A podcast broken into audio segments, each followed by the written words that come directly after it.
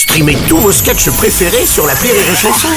Des milliers de sketchs en streaming, sans limite, gratuitement, gratuitement sur les nombreuses radios digitales Rire et Chanson. Le Journal du Rire, Guillaume Po. Nous sommes le jeudi 20 octobre, bonjour à tous et bienvenue dans le Journal du Rire. Elle est connue pour ses personnages hauts en couleur. Depuis quelques jours, Antonia de Randinger est de retour sur scène avec une toute nouvelle création. La comédienne présente au Petit Palais des Glaces à Paris scène de corps et d'esprit.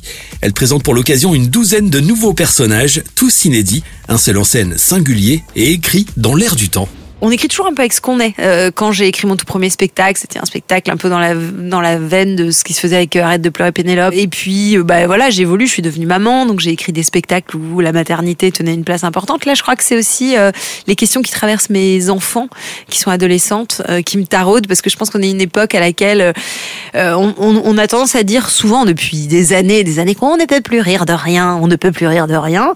Bah, c'est à voir comment on ne peut plus rire de rien, mais en rire quand même, quoi. Arriver à trouver les les failles, les personnages qui permettent d'aborder des sujets avec légèreté. Et c'est avec une écriture pertinente qu'Antonia aborde des sujets délicats ou encore des thèmes sociétaux comme par exemple l'écologie.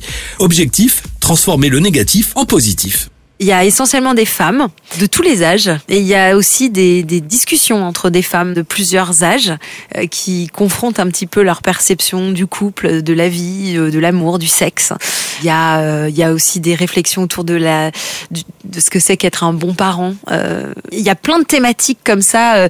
on parle beaucoup du temps qui passe. Et encore une fois, la confrontation des idées selon les époques et puis la rapidité à laquelle le temps passe et, et qu'il faut profiter de la vie, qu'il faut rester il faut rester positif. Donc euh, l'idée c'est de montrer par le pire ce que peut être le meilleur.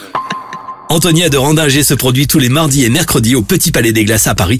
Son spectacle sera également à découvrir lundi prochain sur les Open du Rire, une soirée à vivre en direct à partir de 20h sur Rire et Chanson.